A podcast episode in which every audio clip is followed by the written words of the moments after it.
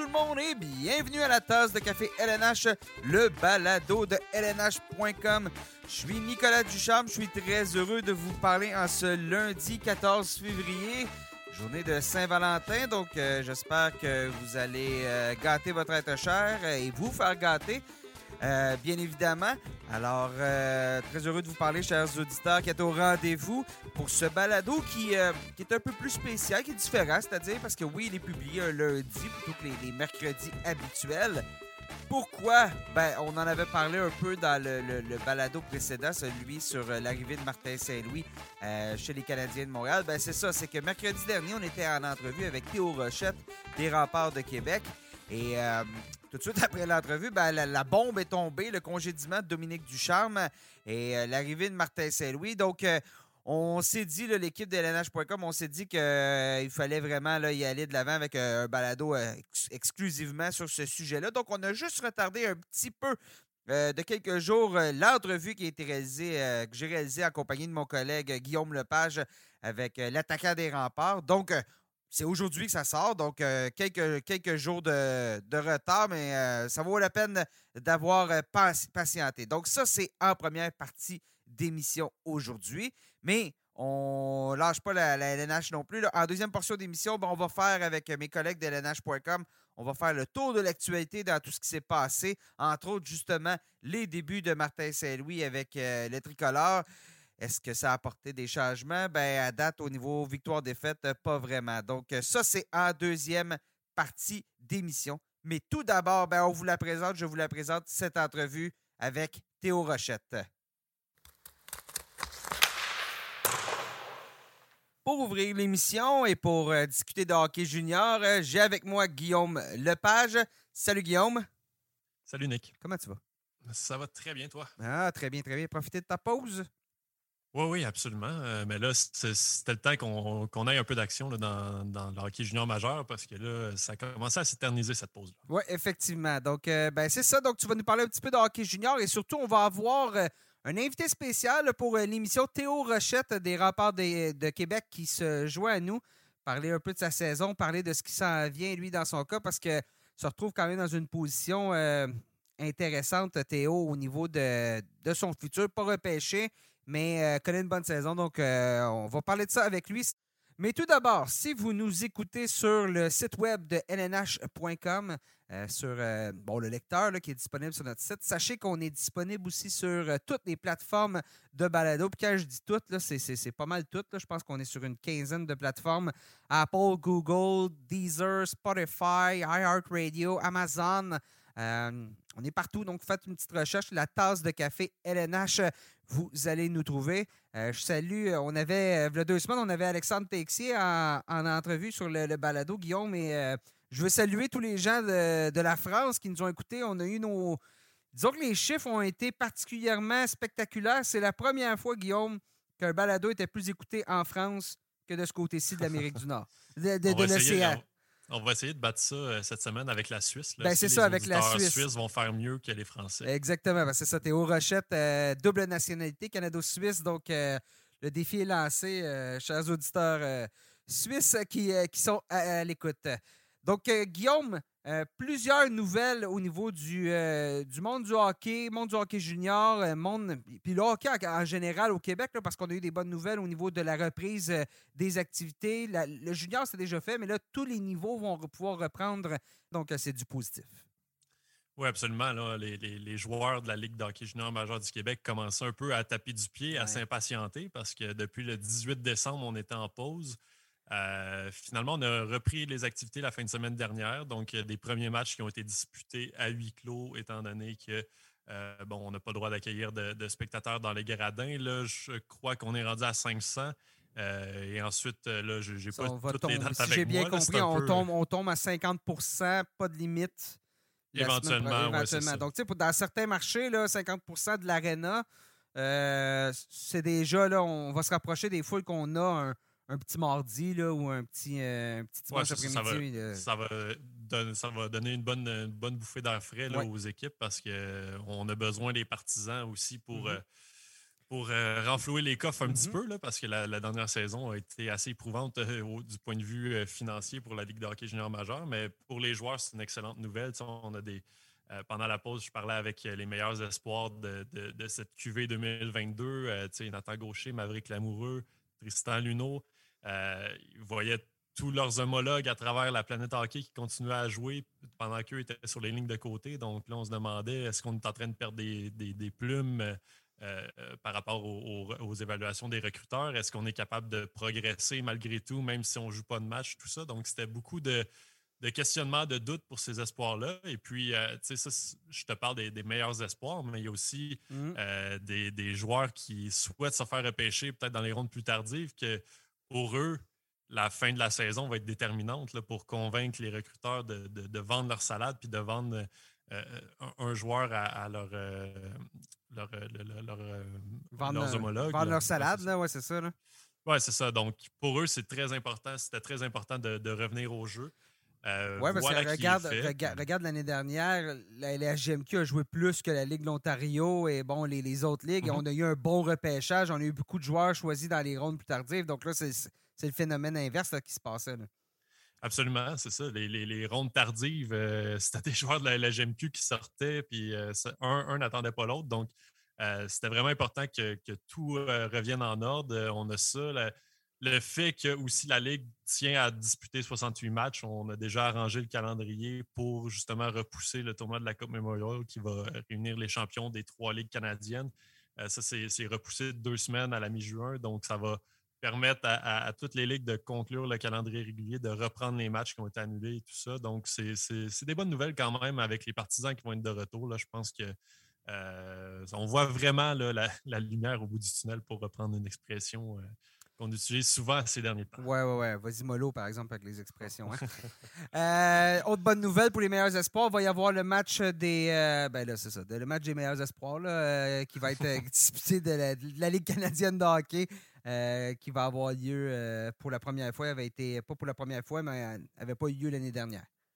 Oui, exactement. Ça va être annulé l'année dernière. Euh, on va réunir les 40 meilleurs espoirs au pays, comme on le fait habituellement pour un match. Donc, les joueurs vont arriver quelques jours auparavant. On va avoir des tests physiques avec des gens de la centrale de dépistage de la Ligue nationale, des entrevues avec les médias, avec des, recruteurs. c'est toujours un gros happening où les, même des directeurs généraux de la Ligue nationale vont pour avoir un petit avant-goût d'un espoir ou d'un autre. Donc, euh, c'est une très bonne nouvelle pour, euh, pour ces joueurs-là qui vont pouvoir se faire valoir euh, enfin contre les meilleurs de, de la Ligue canadienne.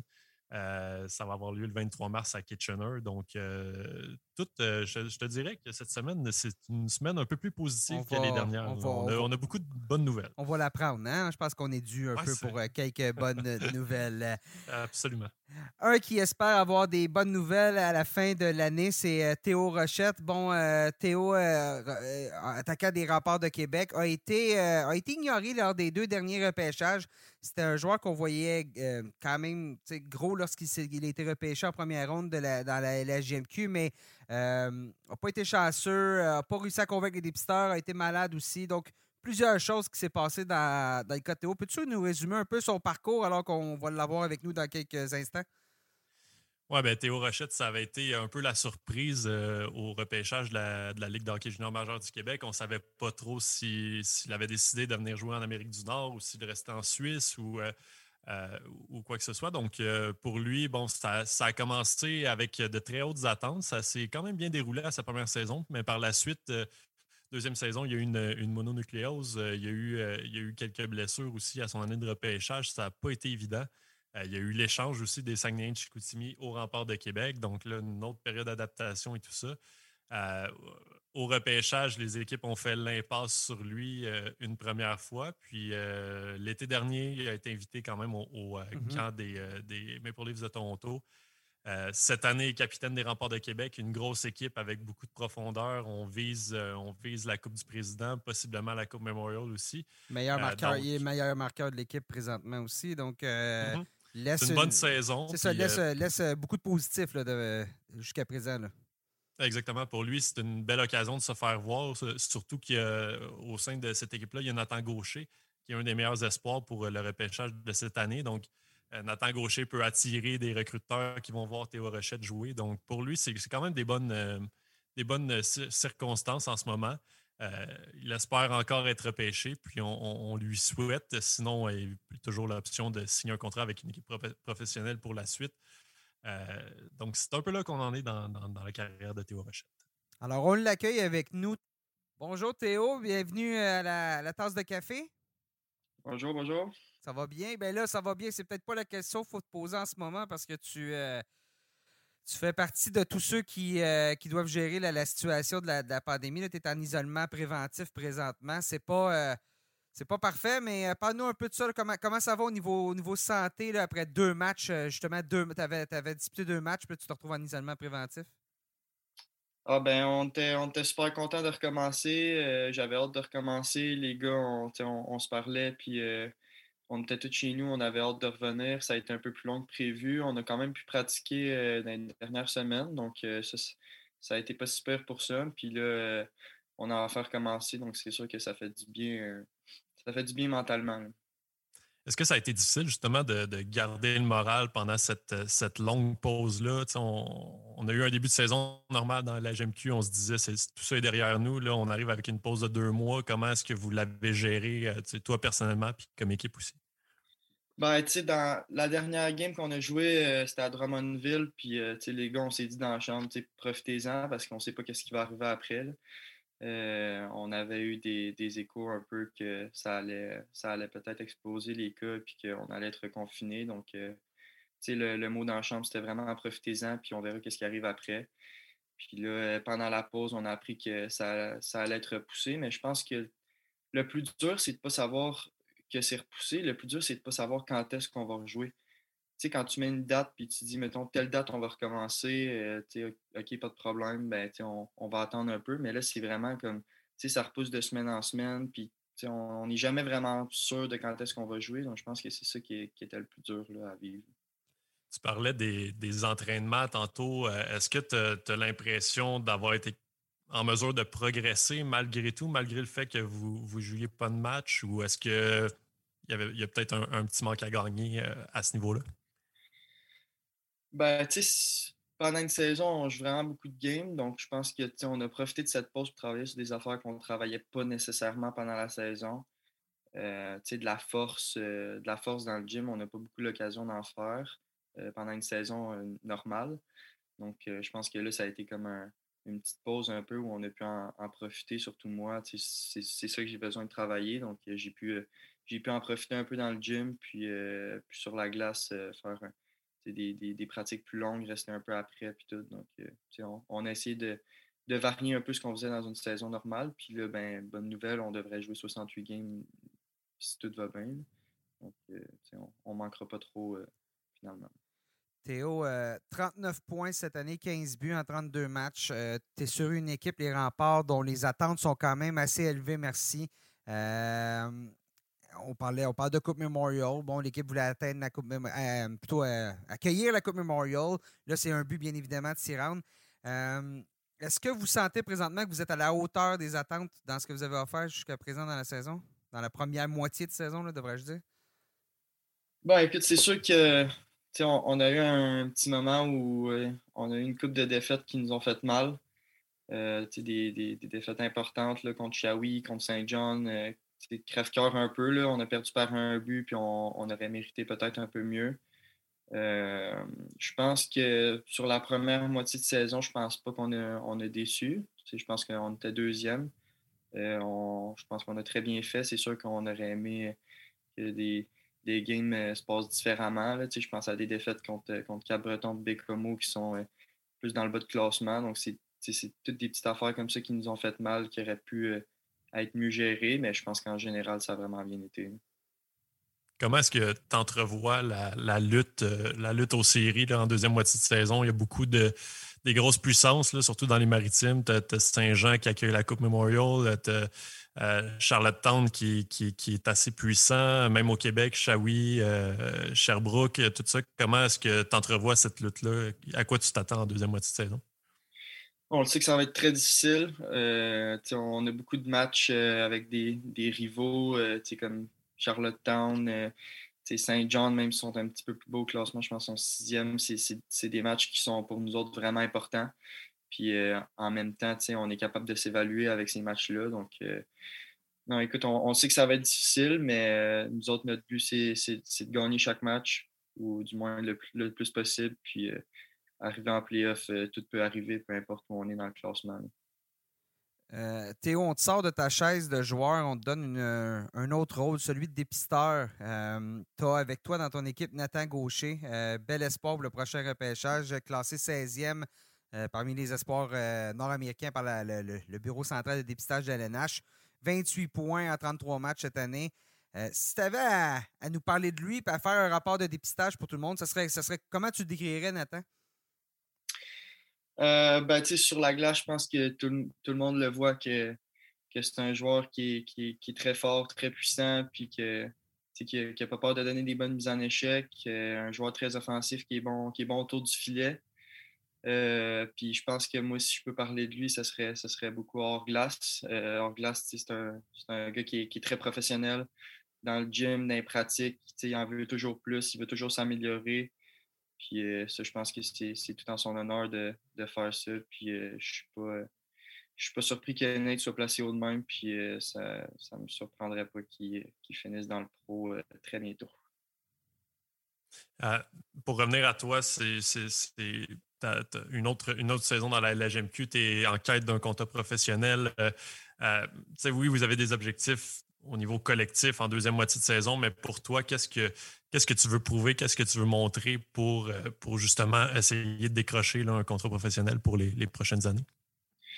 Ben, c'est sûr que moi, mon rêve, c'est de jouer en Amérique, de jouer dans la Ligue nationale. Euh, je n'ai pas été drafté les, les, deux dernières saisons. Puis euh, cette année, je ne me, mets pas de pression avec ça, mais c'est sûr que je, veux, veux prouver que, que j'aurais du light. Puis j'essaie de, de donner mon maximum et travailler le plus fort possible pour, euh, pour accomplir ces rêves-là. Puis, euh, écoute, j'espère me faire repêcher, évidemment, mais je ne me fais pas d'attente avec ça. Tu as quand même été euh, invité au camp des Maple Leafs l'année dernière. comment ça s'est passé? Puis, tu en as retiré quoi? C'était quoi le message qu'ils t'ont envoyé? très belle expérience. c'est toujours le fun de, de côtoyer des, des, professionnels, que ce soit des, des coachs ou des joueurs. Puis, beaucoup de, il y avait beaucoup de bons prospects là-bas aussi. Donc, euh, c'est sûr que, que j'apprends de ces gars-là. Puis, euh, en repartant, ils m'ont dit qu'ils avaient beaucoup aimé mes skills, puis euh, mon talent, mon hockey sense. Puis, ils voulaient voir comment, comment je me développais physiquement dans, dans, l'année qui allait venir. Puis, ils allaient prendre une décision par rapport à ça plus tard. On connaît, on connaît ton attachement à Lausanne, à la Suisse. Euh, tu as, joué ton hockey mineur là. Ton père habite, euh, habite toujours là. Il travaille pour, euh, pour une chaîne sportive. Ben, tu as, la double citoyenneté pour ceux qui ne le savent pas. donc, tu as, vécu, ouais, as vécu là toute ta vie, dans le fond, toute ta jeunesse? ben, je suis né là-bas. Dans le fond, j'ai juste vécu au Québec de 5 à 9-10 ans. Puis, puis depuis que je suis dans la Ligue junior majeure du Québec. Tu parlais, tu parlais de, que ton rêve est toujours en Amérique du Nord, mais est-ce que Lausanne, est-ce que la, Ligue nationale suisse, c'est une avenue attrayante pour toi encore? Euh, est-ce que tu penses déjà à ça?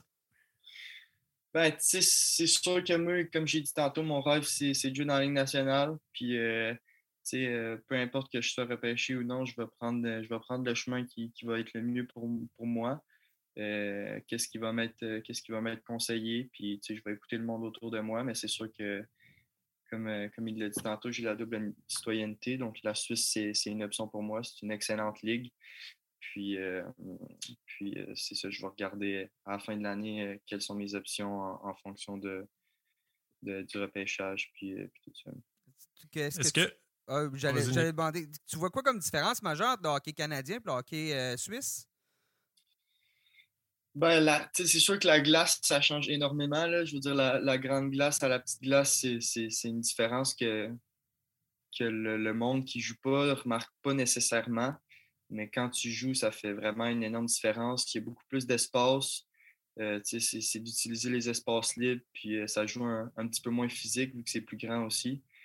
Euh, mais mais ça reste que ça reste que la Ligue suisse, c'est vraiment rapide. C'est une ligue qui est vraiment rapide puis, euh, excellente techniquement. donc, euh, c'est sûr que, comme j'ai dit, c'est une option pour moi. Puis, euh, je serais très content de jouer dans cette ligue-là. Puis, tu sais, dans, l'éventualité où tu retournes à Lausanne, est-ce que tu vois ça comme la, fin de ton rêve nord-américain ou plutôt comme peut-être une autre voie de l'atteindre? Si tu connais des grosses saisons là-bas, est-ce que, tu penses que ça peut être une, autre voie d'accès vers, vers ce rêve-là? Ah, je vois définitivement ça comme une autre voie d'accès. Euh, ben, je me répète, mais mon, rêve, c'est de jouer dans la Ligue nationale, peu importe le chemin que je vais emprunter.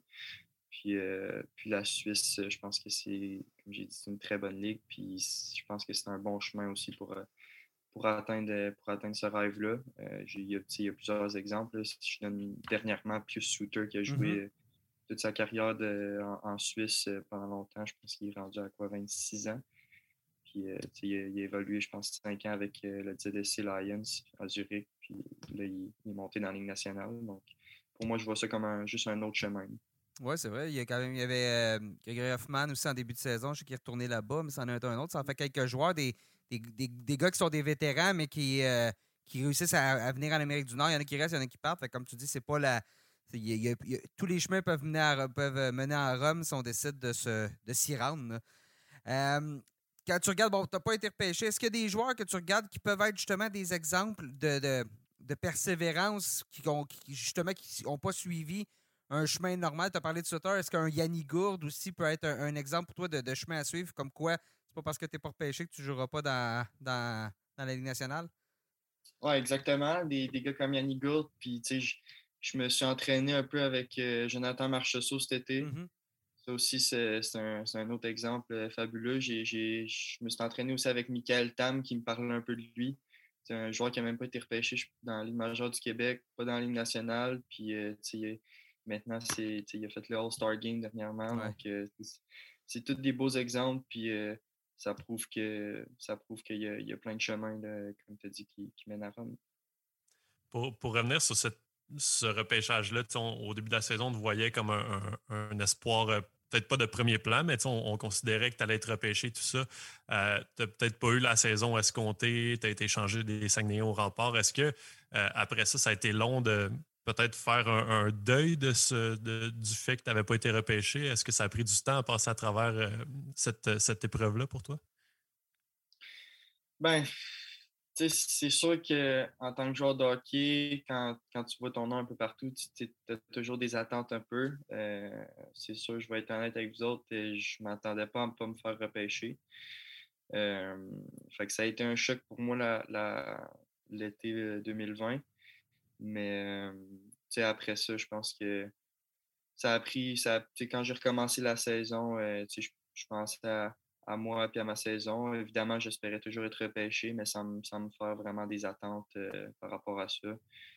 Puis après ça, ben, maintenant, c'est sûr que tu l'as toujours dans un coin de ta tête. Tu essaies de ne pas y penser, mais comme mon année de repêchage, j'essaie de ne pas y penser non plus. Puis c'est sûr que tu l'as toujours dans un coin de ta tête, mais à la, fin, à la fin de la journée, ben, faut que tu travailles le plus fort mmh possible, peu importe, euh, peu importe que tu aies été repêché ou non, puis euh, tu verras ce qui arrivera. Sens-tu que cette maturité-là que tu as gagnée, justement, va t'aider pour les prochaines étapes, cette adversité-là à laquelle tu as fait face? Oui, évidemment, c'est sûr que c'était vraiment dur mentalement. Puis euh, je pense que un, un choc comme ça, ça, ça, tu ne vis pas ça souvent dans, le monde du sport, puis c'est sûr que c'est quelque chose qui va m'avoir fait gagner en maturité, puis que, que aujourd'hui, je, suis vraiment content d'avoir passé au travers euh, facilement. Est-ce que ça, a changé ta, perspective, ta manière d'aborder les choses un peu, ou est-ce que tu as, gardé même, la même mentalité, le même mindset, euh, si tu me passes l'expression anglaise?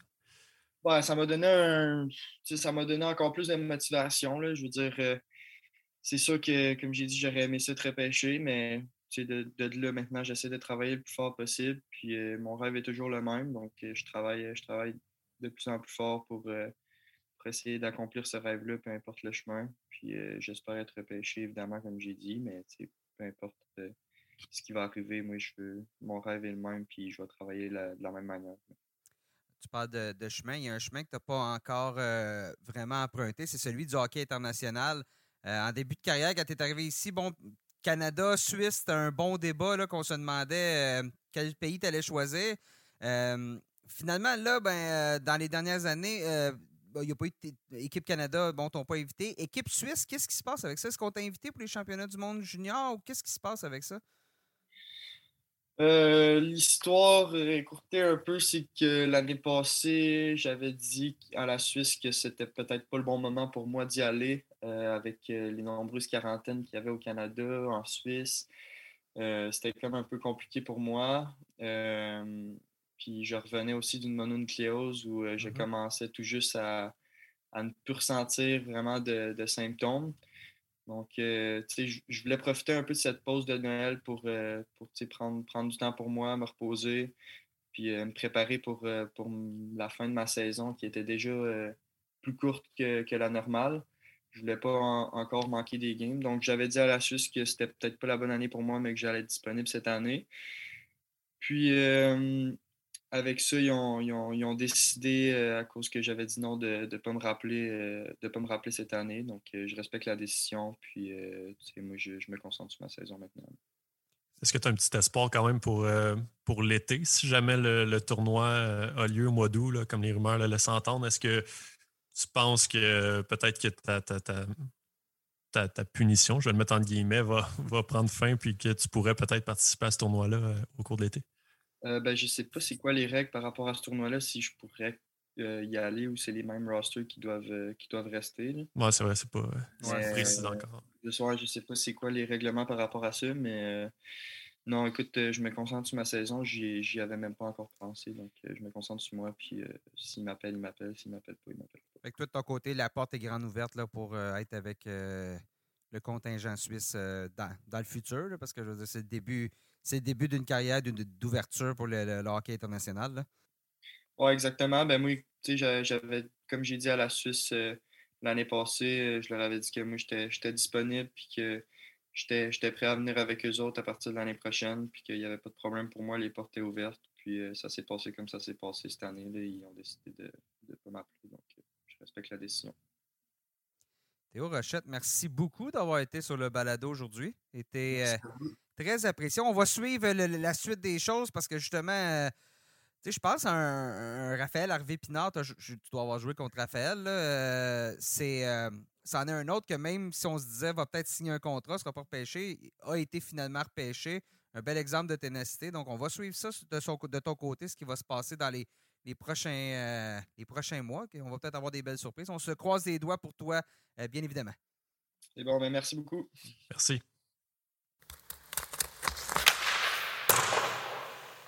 Alors voilà, c'était l'entrevue avec euh, Théo Rochette des Rapports de Québec. On espère que vous avez bien aimé. Entrevue à Guillaume, là, on le disait, qui a été réalisée la, la, semaine dernière, mercredi dernier. On poursuit pour euh, le balado avec. Euh, ben, on l'accueille avec, avec moi Guillaume, Sébastien Deschambault. Salut Sébastien. Salut messieurs. Comment ça va? Ça va bien toi? tu profites de ta Saint-Valentin? Ah, pas. Euh, je vais en profiter, là. Euh, comme un père de famille qui court le karaté puis le hockey ce soir, ça va être euh, un peu plus romantique. ça se résume à un bec, puis c'est tout. si on se croise plus que C'est ça, c'est ça. Alors, on poursuit. Ben, on va parler un petit peu de l'actualité dans, dans la Ligue nationale de hockey, ce qui s'est passé là, depuis, depuis la semaine dernière. Trois sujets là, qui ont retenu notre, notre attention. Tout d'abord, les débuts de Martin Saint-Louis avec les Canadiens de Montréal. Je ne veux pas utiliser la phrase du pareil au même, mais c'est un peu ça. Trois matchs, trois défaites. Les Canadiens qui euh, ont peut-être resserré un peu le jeu défensivement, mais on n'affrontait pas nécessairement non plus les meilleurs adversaires. Euh, vous avez vu quoi? Qu'est-ce que vous avez vu dans ces matchs-là que peut-être qui, vous, vous, trouvez un peu différent de ce que le Canadien offrait sous Dominique Ducharme? Le pointage, Nicolas, le pointage. Euh, ben, je pense que c'était impossible de faire pire. On va le dire comme ça, la façon que les choses étaient lancées. Euh, on va me dire, oui, mais ça fait quand même 10 en ligne qui perdent. Mm-hmm. Oui, effectivement. Euh, mais bon, on a senti peut-être les joueurs un peu plus engagés, un peu plus intenses. Il y avait une meilleure, un, peu, meilleur effort collectif peut-être, à défaut de que ça se soit concrétisé en victoire, mais on n'a jamais senti que les Canadiens étaient largués dans un match. C'est peut-être le point positif, si on veut en trouver un. Euh, ça reste la même formation que Dominique Ducharme avait sous la main euh, au cours des sept défaites précédentes. Euh, mais comme on dit, la différence présentement, c'est que les Canadiens ne se font plus larguer euh, comme ça a été le cas dans les, les 3-4 défaites qui, ont, précédé le congédiement de Dominique Ducharme. C'est un, peu, un peu le point positif. on en discutait la semaine dernière, l'arrivée d'un nouvel entraîneur, la période d'évaluation, la vraie évaluation qui commence.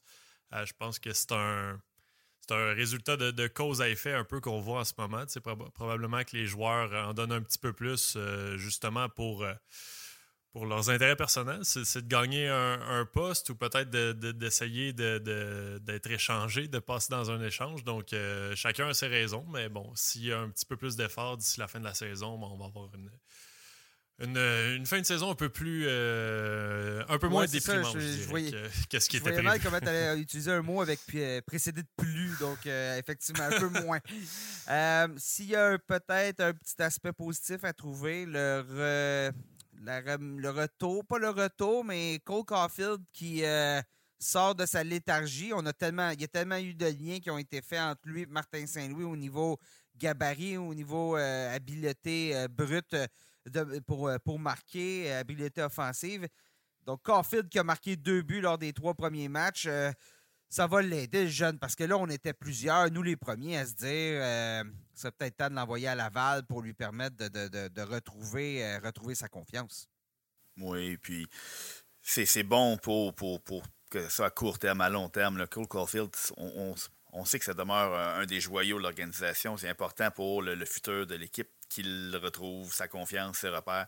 Euh, dans sa chronique sur notre site, euh, Martin euh, Pascal Dupuis fait en parle un petit peu. C'est sûr qu'un entraîneur veut, veut, aider tous ses joueurs également, mais c'est sûr que si un joueur a si un entraîneur qui est un ancien joueur avait le même style, les mêmes outils, le même gabarit qu'un joueur, ben c'est plus facile pour lui de se mettre à sa place. Un contremaître sur un chantier de construction va aider tout le monde, mais c'est sûr que s'il est issu du même corps de métier qu'un autre, euh, qu'un autre employé, eh ben, c'est plus facile pour lui de, l'aider. Donc, c'est un peu la même chose. C'est sûr et certain que l'arrivée d'un joueur comme, euh, comme Martin Saint-Louis va peut pas nuire du tout à Cole Caulfield. Puis il a déjà deux buts en deux matchs, presque trois. Donc, euh, c'est dans le rayon des bonnes nouvelles, on va le mettre en haut de la liste. Euh, un autre jeune qui démontre des belles choses présentement, Ryan Paling, je trouve. Je trouve qu'il a de plus en plus d'aplomb dans son jeu, euh, commence son positionnement aussi, euh, trouve les ouvertures, trouve un peu ce à quoi il peut avoir du succès dans la Ligue nationale de hockey. Paling, à mon avis, mérite plus de temps de jeu présentement et gagne très bien son temps de jeu. Absolument. Puis c'est le moment pour, pour faire des, je dirais, des expériences, mais pour donner du, temps, de, du temps de glace à ces jeunes-là. il n'y a plus rien à gagner dans cette saison-là. Euh, faisons jouer euh, euh, les jeunes qui sont vraiment sur, sur la bubble, mm-hmm. comme on dit en anglais. qu'on a hésité longtemps en début de saison. Est-ce qu'ils vont, est-ce qu'on les garde dans la Ligue nationale? Est-ce qu'on les renvoie à Laval? Là, c'est, le moment de, dire bon, faisons de, faisons de l'enseignement, faisons du développement vraiment dans la Ligue nationale, même si euh, on répète souvent que ce n'est pas une ligue de développement, mais peut-être que dans la situation du Canadien en ce moment, on peut l'utiliser justement euh, de ce point de vue-là pour, euh, faire progresser les jeunes, pour qu'enfin, au mois d'octobre prochain, mais on n'ait pas à se poser la question est-ce qu'il reste ou est-ce qu'il ne reste pas, ben, il va être prêt, il va avoir une trentaine de matchs de plus d'expérience derrière la cravate, puis ça va, ça va, être, ça va être parfait comme ça pour pour ces jeunes. Mais c'est au-delà du développement, c'est de savoir, là, de leur donner des responsabilités et de voir qu'est-ce qu'ils sont capables de faire avec. Est-ce que c'est un, est-ce que c'est un joueur de la nationale ou non? Est-ce que c'est un joueur de centre de troisième trio, de quatrième trio? Donc, dans, dans l'optique où on, regarde à long terme, dans quelle chaise ces jeunes-là peuvent réalistement se trouver dans les saisons à venir? Bon, ben, on a une demi-saison pour, euh, pour avoir une bonne partie de la réponse ce qui va guider les choix futurs de l'organisation. Euh, c'est bien beau de dire on a des jeunes, mais il faut savoir ce que ces jeunes-là sont capables de faire. Donc, de leur donner des responsabilités euh, dans, un contexte de match à Ligue nationale, pas de Ligue américaine, euh, de, leur, de voir comment ils sont capables de réagir à ces nouvelles responsabilités-là, puis ça nous donne une meilleure idée à Kent Hughes, à Jeff Gorton, qu'est-ce qu'on peut attendre réalistement de ces jeunes-là pour les prochaines saisons, puis de, faire des, de poser des gestes en conséquence. Si on pense que Ryan Penning est un centre de troisième trio, ben on va pas nécessairement aller chercher un, d'autres centres pour prendre ce poste-là. Si on pense que c'est notre centre de troisième trio, ben on a trouvé notre centre de troisième trio. Si on pense que c'est un centre de quatrième trio, ben il faut regarder à long terme qui on peut aller chercher pour remplir l'autre chaise. Oui, puis Daika Paling, bon, vient d'avoir 23 ans. Euh, son développement, certains se sont inquiétés un peu, mais somme toute, il en est à peu près où il devrait en être pour un choix tardif de première ronde, surtout avec une saison l'année dernière où il a disputé seulement 28 matchs avec bon, euh, la, pandémie, la Ligue américaine qui avait moins de, moins parties. Euh, et, je regarde sa première saison dans la Ligue nationale, 27 matchs, 2 points. Cette année, 10 points jusqu'à présent, 34 parties. Déjà là, il y a une progression. Il y a on a souvent dit que euh, Trevor Timmins s'est trompé avec ses choix de première ronde tardifs. Là. Euh, bon, les, les diront aussi les, choix en début, de, début de première ronde aussi. Mais, euh, mais, mais, plus sérieusement, ben, parce que oui, il y a eu bon, les, les deep, les Sherback, puis tout ça qui n'ont pas eu beaucoup de succès dans la nationale, McCarron. Mais là, Payling, il y a une courbe de progression qui est intéressante. On l'a mis dans la Ligue américaine en disant développe-toi. Puis, somme toute, lentement mais sûrement, comme tu disais, euh, Guillaume, ou Seb, je ne sais plus qui disait ça, mais quand on va arriver au printemps, euh, à l'automne, l'année prochaine, on va savoir qu'on a en main un, joueur de la Ligue nationale de hockey. Oui, puis en plus, euh, on parlait de développement l'année dernière. Là, il était sur une lancée phénoménale quand il s'est blessé, ce qui a mis fin à sa saison. Joël Bouchard ne t'arrêtait pas d'éloge sur, sur, lui. Donc, c'est un joueur qui euh, est-ce que euh, sa performance au championnat mondial junior où il a été nommé euh, joueur par excellence, attaquant par excellence du tournoi? c'est un joueur qui, même dans la NCA, ne, dominait pas offensivement. Donc, de, de voir un joueur comme lui prendre son temps pour produire offensivement dans la Ligue américaine, c'était pas, ça ne devait pas être une surprise, évidemment. son, son, tour de chapeau à son premier match en carrière n'a peut-être pas aidé avec les, fameuses attentes. Mais c'est même la production qu'il a dans les deux dernières saisons dans la Ligue américaine. Il ne faut pas s'attendre à ça dans la Ligue nationale de sa part. Ce n'est pas un joueur d'un point par mhm. match dans la Ligue nationale. Donc, de sa dizaine de points qui, va se. Bon, là, il va peut-être avoir plus de responsabilités. Si c'est un joueur qui te donne euh, du jeu responsable dans les deux sens de patinoire et qui te donne un 30-40 points par saison, ben c'est un joueur de la Ligue nationale. Donc, euh, on a parlé beaucoup de développement. C'est un joueur dont le développement, tu l'as dit, c'est une courbe presque normal. Donc, mhm. on, mais on arrive au moment où il faut que ça se décide sur un joueur de Ligue nationale ou non. Et là, on est au moment de la courbe où là, il faut qu'elle qu'elle continue sur cette tangente-là et qu'elle ne casse pas. Ben, ça pourrait être. Euh, si c'est si euh, un succès, ce développement-là, cet exemple-là de Ryan Paling, je pense que c'est un modèle que le Canadien pourrait suivre pour les années à venir parce qu'il y a eu des pas de recul dans son mhm. développement. Ça n'a pas été une, une ascension constante euh, sans anicroche et rien, mais ça, ça, bon, ça semble fonctionner pour le moment. Donc, euh, c'est peut-être une leçon de se dire, bon, ça se pourrait qu'il y ait un espoir, euh, connaisse des difficultés, connaisse des mois, euh, des passages à vide. mais gardons le cap et continuons de travailler avec pour faire en sorte que ça fonctionne. Je pense que si ça se poursuit de cette façon-là, je pense que le, cas de Ryan Paling pourrait être un bel exemple pour, pour la suite des choses. Il n'y a rien de mal de retourner un joueur dans la Ligue américaine pour une quinzaine, mm-hmm. vingtaine de matchs comme comme on se dit que ça devrait être fait dans d'autres joueurs lorsque c'est le temps de, les relations. On vient de le faire pour Caden Primo, puis je pense que c'est la, meilleure décision possible. Euh, on est allé chercher Andrew Hammond. Écoute, euh, peu importe qui on allait chercher, je pense juste qu'il fallait retourner Caden Primo le plus rapidement possible dans, la Ligue américaine. Il était très mal servi en étant euh, à un niveau qui est, supérieur à ce qu'il est comme gardien présentement. Absolument. J'en parlais avec Jocelyn Thibault pour sa chronique la semaine dernière. Puis euh, bon, c'est tombé au même moment, euh, dans la même journée, on, a publié, puis le Canadien a procédé à, la transaction pour amener Andrew Hammond, mais euh, il me disait c'est ça presse, il faut que Kaden Primo retourne à Laval parce que c'est vraiment, c'était rendu néfaste un peu pour, pour sa confiance, pour son développement, de, de, le laisser dans le filet.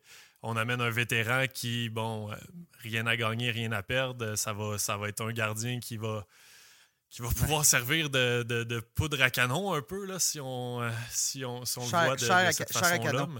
Cher à canon. La, la, poudre à canon, ça va pas être fait C'est lundi matin. Ouais, effectivement, euh, hein. café pas pris encore. Mais, mais non, absolument, je pense que c'est une, une, bonne décision. Puis euh, si ça peut permettre peut-être aux Canadiens de signer euh, des mhm. victoires ici et là. Euh, Justin Thibault disait que c'est parfait parce que Martin Saint-Louis peut arriver avec ses concepts, euh, sa vision des choses, mais il faut que ça mène une fois de temps en temps mhm. des résultats pour justement vendre sa salade aux joueurs. Donc, un, vétéran comme Andrew Hammond, ben, pourquoi pas? Ça peut, si ça peut aider ici et là, ça va être une, une bonne, une bonne petite acquisition là, pour le Samuel... Faut pas, excuse-moi, j'allais juste dire qu'il ne faut pas s'attendre à ce que ce soit un, pas un, un futur membre du Temple de la Renommée. Non, non, non, non, non, ça, prenait. Euh, écoute, euh, Bill Guérin avait des, des, bonnes connexions avec Kent Hughes. Les deux se sont entendus rapidement. On a le Wild a rendu service aux Canadiens là-dessus avec euh, une bonne vieille, la bonne vieille phrase de Tu m'en dois une. ben, Brandon Braddock était un joueur qui. bon, tu sais, c'est toujours de. C'était deux joueurs qui, qui, qui, qui, évoluaient pas dans la Ligue nationale. Drew Hammond va être le quatrième gardien chez le Wild. Donc, c'est pas comme si on avait donné un gros actif. Et Brandon Braddock allait très bien dans la Ligue américaine. Donc, des fois, c'est juste. Euh, on parle de développement. Les équipes de la Ligue américaine ont besoin de joueurs qui, peuvent faire progresser les jeunes de leur organisation. Brandon Braddock va peut-être aider euh, le Wild de ce côté-là. Oui, effectivement. Et du côté de Montréal, ben, ça va peut-être pouvoir euh, permettre à Samuel Montembeau de se reposer un peu parce qu'il envoie beaucoup, mais beaucoup du, du caoutchouc présentement. On passe d'une équipe qui congédie son entraîneur à une autre. Euh, les Oilers d'Edmonton qui euh, ont congédié Dave Tippett après la catastrophe qui s'opère euh, depuis le, 2 décembre du côté d'Edmonton. on n'est plus, on plus dans la, on est encore dans la course aux séries éliminatoires, mais on n'est plus en séries éliminatoires chez, les Oilers. L'offensive qui est tombée au neutre. Bon, au neutre, on s'entend que dans les cas de, de Leon et Connor McDavid, ça veut dire un point par match. C'est un neutre relatif. Mais euh, bien évidemment, alors les, euh, les qui sont présentement cinquième dans la section Pacifique avec 51 points. Au niveau euh, d'une place en série, au niveau du quatrième house, on est je vous dis, on est quatrième du classement quatrième house, donc avec avec quatre points de retard sur les Ducks d'Anaheim, mais on a euh, quatre matchs en main. Donc, c'est pas perdu du côté des Oilers. On a encore la possibilité euh, de remonter. Et ça va se faire avec Jay Woodcraft, qui est euh, le nouvel entraîneur-chef. Woodcraft qui a de l'expérience. Il était avec les Condors de Bakersfield dans la Ligue américaine, club école des Oilers. A aussi beaucoup d'expérience depuis 2008-2009. Roule sa bosse comme adjoint, roule sa bosse comme adjoint dans la, la LNH et avec les Sharks de San Jose, avec les Oilers. Est-ce que ce sera, selon vous, messieurs, suffisant pour permettre aux Oilers de remonter la pente? Ou est-ce que les problèmes qu'on a depuis 3, 4, 5, 6, je ne sais plus combien d'années, euh, devant le filet vont finir par miner euh, les. Depuis quoi? Depuis que, quoi, Curtis Joseph, quasiment là, Nicolas Abibouline, Abibouline peut-être? Euh, Ty Conklin? Mais, euh, ouais, mais bon, tu, l'as dit, moi j'étais demandé est-ce que Jay Woodcroft peut garder les buts? Ça pourrait aider parce que la réponse se trouve là on, a. Écoute, ça a été des montagnes russes euh, les derniers mois là, chez les Oilers. ça a été. Euh, ils ont été premiers là, en début décembre. Euh, pas capable d'aligner des. C'est fou. oui, au complet. Après ça, ben, ça a été un passage à vide incroyable. L'avantage numérique, tu plus capable avec des joueurs de, la trempe de McDavid puis Dreisaitl de fonctionner. on a embauché Evan Kane et puis dans, cette période-là, on, on ne perdait plus encore. Cinq victoires, aucune défaite, une défaite en prolongation, je pense. Et puis là, on a encaissé deux autres euh, revers de suite.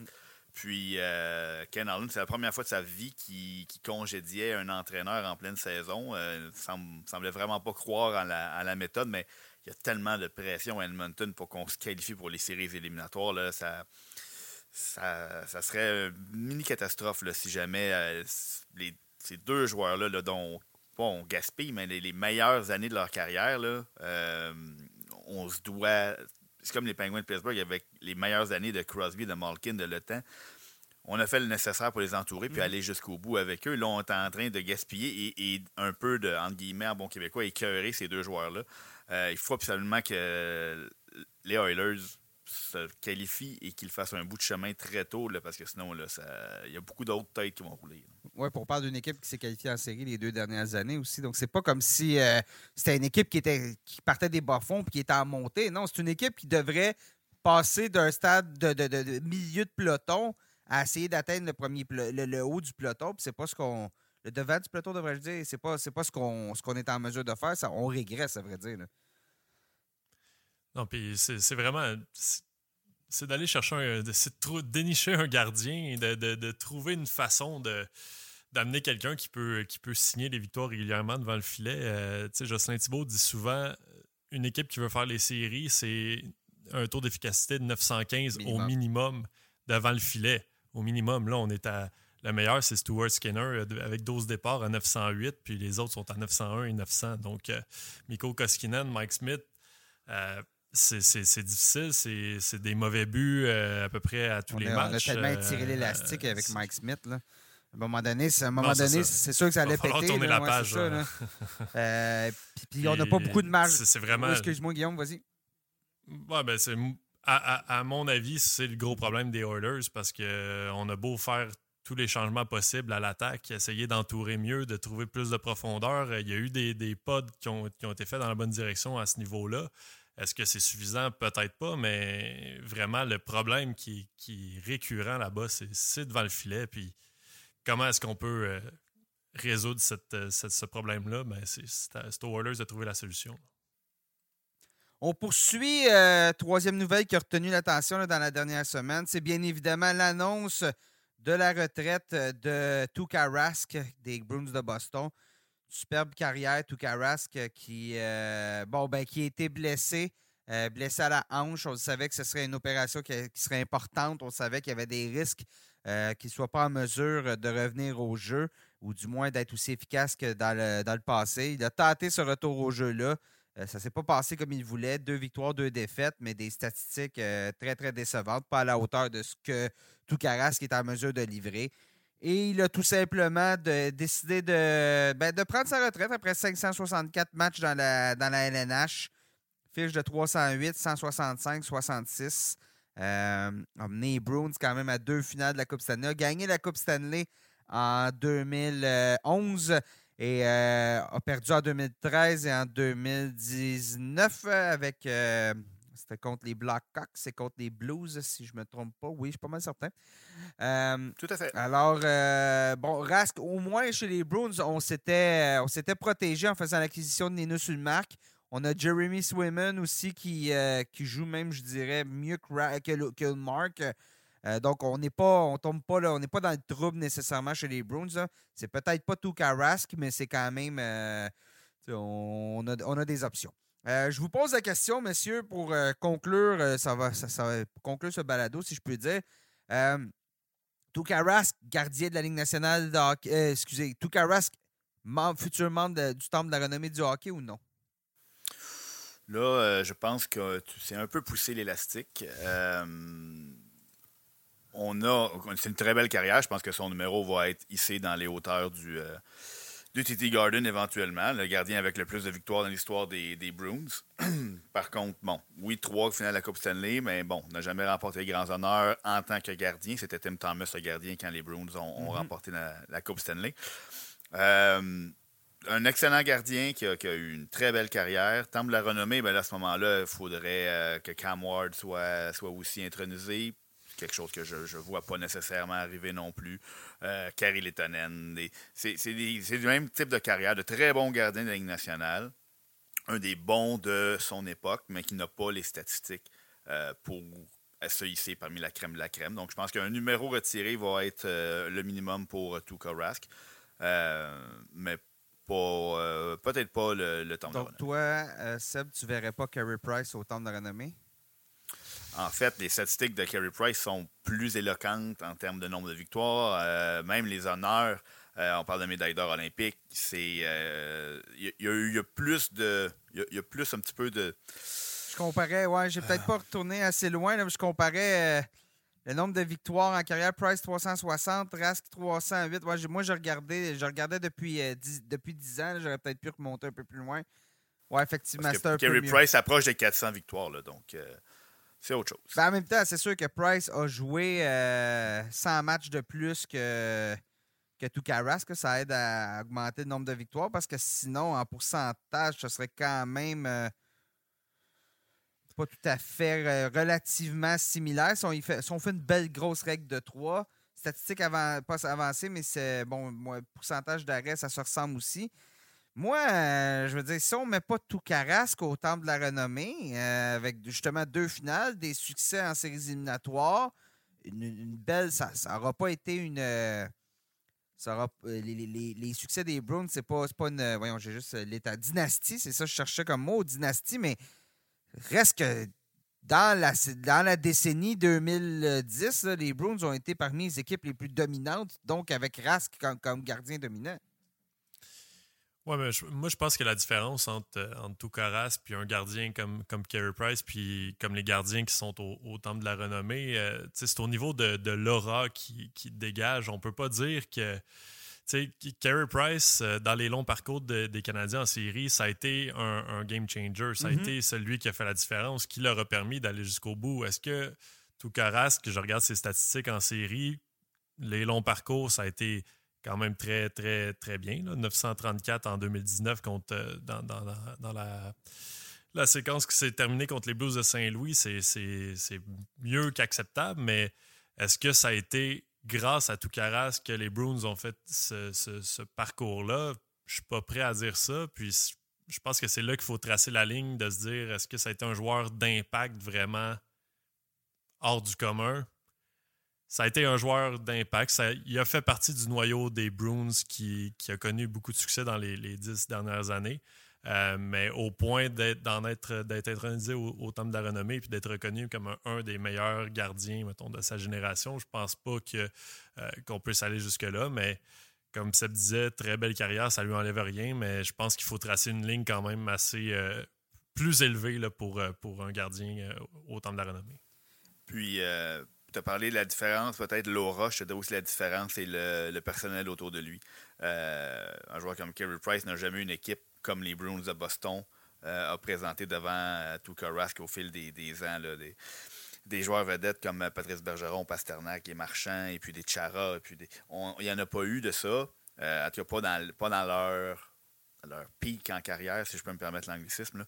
on a eu des, des, chez Weber, mais en fin de carrière, on a eu de très bons joueurs qui sont passés à Montréal, mais pas, pas des équipes complètes et, dominantes comme les Bruins de mm-hmm. Boston des belles années devant Tuukka Rask. effectivement. Donc, si on regarde là, dans les dernières 15 années, Edric Lundqvist serait un choix assuré pour vous? Oh, Roberto Luongo? Oh, il faut, il faut. Marc-André Fleury? Absolument. Parce que, je veux dire, tu parlais de, grosses équipes devant lui. Marc-André Fleury, c'était ça dans la majorité de sa carrière. Là. Euh, nommez-les, les, on les a nommés plutôt les, les, les, Crosby, les Letan, les, euh, les euh, quand même il oui, on a quand même amené une équipe d'extension. C'est ça, j'allais dire. Mais on s'est rendu compte finalement que cette équipe-là n'était pas mauvaise du tout. Euh, c'est juste que c'était des joueurs qui avaient été euh, qui n'étaient pas dans les bonnes chaises dans leur. Euh, puis, puis, je pas je veux dire, le nombre de victoires de Marc-André Fleury, mais on a quand même entre Rask. on avait un texte sur notre site qui a été écrit, puis il n'y a, pas juste. C'est Marie Benjamin qui l'a écrit, Rask a peut-être jamais reçu les félicitations qu'il méritait pour la qualité de son jeu. Mais quand c'était le temps de le critiquer, par contre, les partisans à Boston étaient très, très, très. Euh, toujours ouverts à le critiquer. Il y a. Euh, ah, j'ai oublié son nom. Euh, Kevin Dupont, le, journaliste à Boston aussi, qui, chaque fois qu'il arrive quelque chose à Boston, un embouteillage, une tempête de neige, peu importe, dit tout le temps c'est la faute à Tuca. Parce que c'était tout le temps ça à Boston. C'est jamais la faute à personne, sauf Tuca Rask. Donc, peut-être je pense que. Oui, euh, il est sur la ligne. Je pense que le débat, le débat euh, a lieu d'être dans le cas de Rask. Je pense qu'on peut s'entendre là-dessus. Euh, après ça, c'est de lire, c'est de, faire la différence entre les deux. Je pense que oui, Lingvist, Luongo, Price, Fleury aussi. Puis je pense que Rask, Rask est peut-être le cinquième dans cette période-là, cette décennie-là, qui, qui, à mon avis, qui peut, où il y a une discussion pour le temple de la renommée.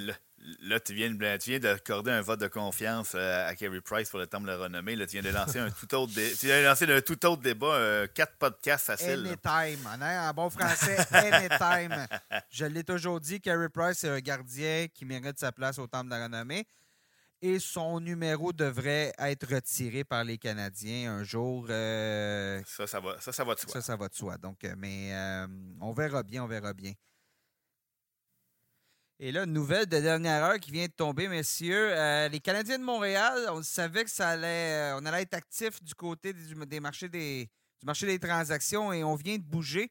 On vient d'échanger Tyler Toffoli aux Flames de Calgary en retour euh, d'un choix de première ronde en 2022, de l'espoir Emile Heinemann, d'un choix de cinquième ronde et de Tyler Pitlick, dont le but est de, permettre aux Flames de rester sous le plafond salarial.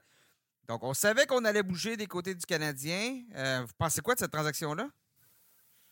Que le party de famille des Pitlicks cette, cette année sera facile à organiser. On pourra en fait, la première, première réaction, c'est que bon, on a une meilleure, une meilleure idée des intentions du duo Hughes et Gorton. Euh, on, se demandait si c'était une reconstruction, une réinitialisation. Euh, ben là, on a peut-être une meilleure idée. Quand un joueur comme Tyler Toffoli, qui était sur un contrat quand même assez abordable à 4 250 000 par saison pour encore deux autres saisons, euh, est échangé contre des espoirs qui ne qui sont pas prêts de traverser l'Atlantique et, des joueurs pêchage, ben, on, ça indique que ça va être à, long terme. Donc, est-ce que ça, annonce aussi probablement que, la cure de rajeunissement va se poursuivre? Donc, des joueurs, euh, les Jeff Petrie, les, Ben Sherratt, est-ce que les Arturi les connaissent? Donc, euh, les, ça, veut dire que les cinq prochaines semaines euh, vont, vont être synonymes de, de, de, cliquer le piton refresh sur Twitter assez régulièrement. oui, effectivement. Euh, c'est euh, comme retour, euh, choix de première ronde, bon, devrait être autour du 20e rang, à moins que les, les Flames s'écrasent. il est protégé pour le top 10, donc on se doute à peu près. Là, je pense pas que les Flames vont s'écraser, surtout pas, surtout pas avec l'acquisition de Tyler Toffoli. Là. On parle quand même d'un joueur qui a prouvé l'année dernière qu'il est capable de la mettre dedans. Un joueur qui va profiter des joueurs avec qui il s'en va jouer là, du côté de, de Calgary. Euh, donc, je ne m'attends pas à ce que Calgary finisse la saison en moins bonne posture que présentement. Alors, euh, c'est ce choix-là. Et Emile Heinemann, euh, bon, il joue Alexandre du côté de la SHL, 16 points en 35 matchs cette saison, 11 buts. c'est un choix de deuxième ronde des Panthers de la Floride, 43e au total en 2020. Avait été échangé dans la, transaction Sam Bennett, le grand vol des Panthers, disons-le. On avait Sam Bennett joue tout, du hockey. Euh, on le sait, avec Calgary, ça ne levait pas, mais ça levé rapidement avec les Panthers. Euh, Guillaume, je ne sais pas, tu, tu, connais pas, pas vraiment, je pense, à Heinemann. Euh, tu as entendu parler un peu de lui ou qu'est-ce que ça ressemble à quoi? Depuis l'annonce de, la, transaction, on a lu plusieurs trucs ici et là, sur, sur Twitter, sur les, analyses des, recruteurs indépendants qui l'ont vu jouer. Euh, on parle d'un gars qui est capable de jouer un peu partout, euh, dans toutes les situations. Donc, ça semble être un, genre de, couteau suisse. Euh, on dit que son, potentiel offensif est, à travailler, peut-être pas aussi élevé. On parle surtout d'un joueur qui pourrait terminer dans la Ligue nationale sur les deux derniers trios. Donc, un joueur de profondeur c'est certain que là, à Montréal, étant donné qu'on vient de, l'échanger pour en retour de Tyler Toffoli, quand même un, joueur qui a marqué 28 buts euh, l'an dernier. Les, attentes, bon, du moins peut-être pas envers Heinemann, mais envers euh, le retour qu'on a eu euh, globalement contre Toffoli, ça va être. Les gens vont, s'attendre à ce que ça fonctionne assez bien parce que quand même, c'est tout on vient de donner euh, tout qu'un atout euh, aux Flames mm-hmm. euh, de, cette, de cette façon-là. Mais bon, Heinemann, de ce qu'on connaît, c'est le seul espoir qu'on connaît dans cette transaction-là. c'est un, genre de couteau suisse selon ce qu'on ce ce qu'on lit à gauche, à droite sur, sur les internets. Soit qu'il y a quelque chose qui s'est passé, puis les Canadiens l'ont eu à l'œil. Je regarde ses statistiques, ses 10 derniers matchs, 6 buts, 3 passes, 9 points. Donc là, si on fait une règle de, pas une règle de 3, mais on compare. Donc, il a obtenu 9 de ses 16 points lors de ses 10 derniers matchs. Donc, 7 euh, euh, points lors de ses 26 euh, premiers. A peut-être trouvé son, son air d'aller. Puis, bon, je ne sais pas, il y a peut-être un recruteur qui a lancé un appel à Montréal. Puis, on a dit, écoutez, finalement, ça va mieux qu'on pensait pour un. On verra justement, c'est difficile de se prononcer. On aurait peut-être aimé un Jacob Pelletier du côté des Canadiens. Lui, tu le connais pas mal plus, Jacob Pelletier.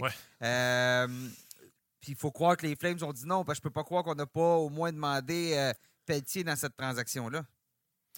non, c'est ça, Jacob Pelletier qui aurait été, euh, qui connaît une excellente première saison dans la Ligue américaine. Là, c'est un des meilleurs espoirs des Flames, alors qu'Heinemann était classé, le répertorié un peu plus bas euh, sur la liste de, leurs espoirs en termes de potentiel. Euh, Jacob Pelletier, c'est un, un, gars qu'on voit probablement dans la Ligue nationale sur un commencer sur un troisième trio, mais euh, c'est de l'acharnement, c'est du chien, c'est un dynamisme, une volonté de gagner vraiment débordante. Donc, c'est un joueur qui, ce serait pas surprenant s'il finit sur un top 6 dans la Ligue mm-hmm. nationale.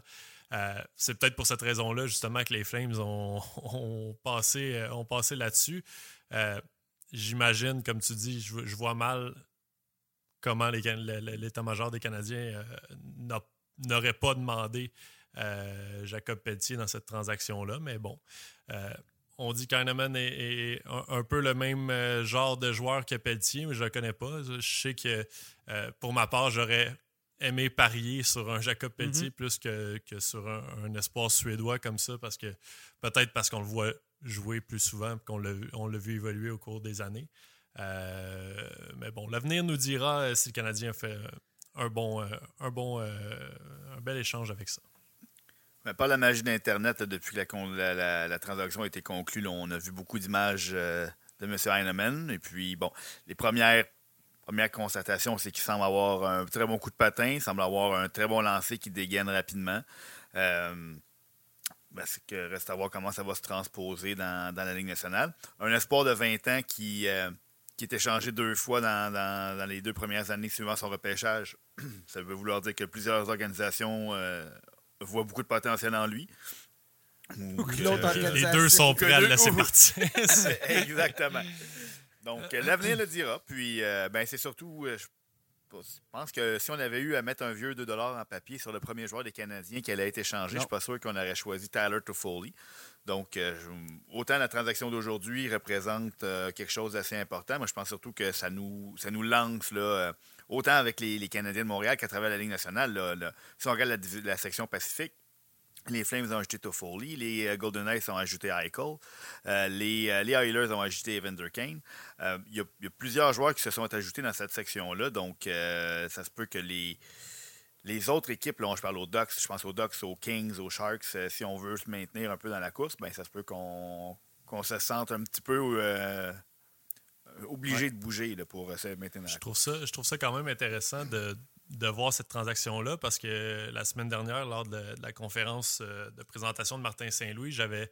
J'avais accroché sur une, une, phrase que Kent Hughes avait, dit, avait dite sur euh, euh, le fait qu'il ne recherchait pas nécessairement des échanges contre des choix repêchage ou des espoirs, mais s'il y avait un, hockey trade qu'il a dit, là, en faisant référence justement aux Rangers de New York qui avaient dit que la reconstruction avait été accélérée par des échanges comme. comme euh, Spanejad, euh, entre ouais, autres. Ouais, euh, puis là, on voit cette transaction-là qui visiblement n'est pas un, hockey trade. C'est d'échanger un joueur qui, connaît, qui a connu du succès très récemment contre, contre de l'avenir, des choix, des, des, espoirs dont on ignore un peu la suite des choses. Euh, est-ce que ça va être ça ou est-ce que ça va être un mélange des deux? Ben, la, suite des choses va être assez intéressante, je crois. Bon, alors, euh, d'ici à la fin de la saison, on n'est pas à une euh, surprise près du côté des Canadiens. Il semble-t-il qu'elle se passe toujours durant le moment où on enregistre notre balado. on est deux en deux après Dominique Ducharme et Martin Saint-Louis la semaine dernière. Donc, c'est ça, c'est, euh, euh, on est sur la nouvelle. J'imagine que bon, il va avoir, euh, ça va débouler là, d'ici à la, fin de la journée, d'ici à ça. Donc, ça sera à lire sur le site de lnh.com les, mises à jour, les réactions du côté de cette transaction. Oui, ben, c'est ainsi que va prendre fin ce, ce balado du lundi de Saint-Valentin de la tasse de café LNH. Alors, on espère, chers auditeurs, que vous avez apprécié, apprécié euh, tout ce qu'on a discuté, l'entrevue avec Théo Rochette euh, et euh, bon, le tour de tout ce qui s'est passé à travers la Ligue nationale de hockey. Sébastien, merci beaucoup d'avoir été avec moi aujourd'hui. Mais merci à toi, Nicolas. Guillaume, merci aussi de toute ta présence au cours de, ce balado sur va avoir été enregistré sur deux semaines finalement. Oui, ça a été long, mais on est, arrivé au, bout de, tout ça. On y est parvenu. Une longue aventure. Oui, exactement. Et bon, chers auditeurs, ben, si vous nous écoutez, je vous le rappelle par, euh, par euh, le site web, abonnez-vous. On est sur toutes les plateformes euh, de diffusion. Suivez-nous, abonnez-vous. Suivez-nous sur nos réseaux sociaux, LNH sur Facebook et LNH soulignement FR sur Twitter. Notre prochain balado, ben, c'est ça. Ça devrait être mercredi, pas mercredi prochain, mercredi dans deux semaines, donc toutes les deux semaines. Donc si vous voulez rien manquer, abonnez-vous. Encore, messieurs, merci d'avoir été là. Merci, les gars. Et chers auditeurs, merci d'avoir été à l'écoute et on se reparle très bientôt.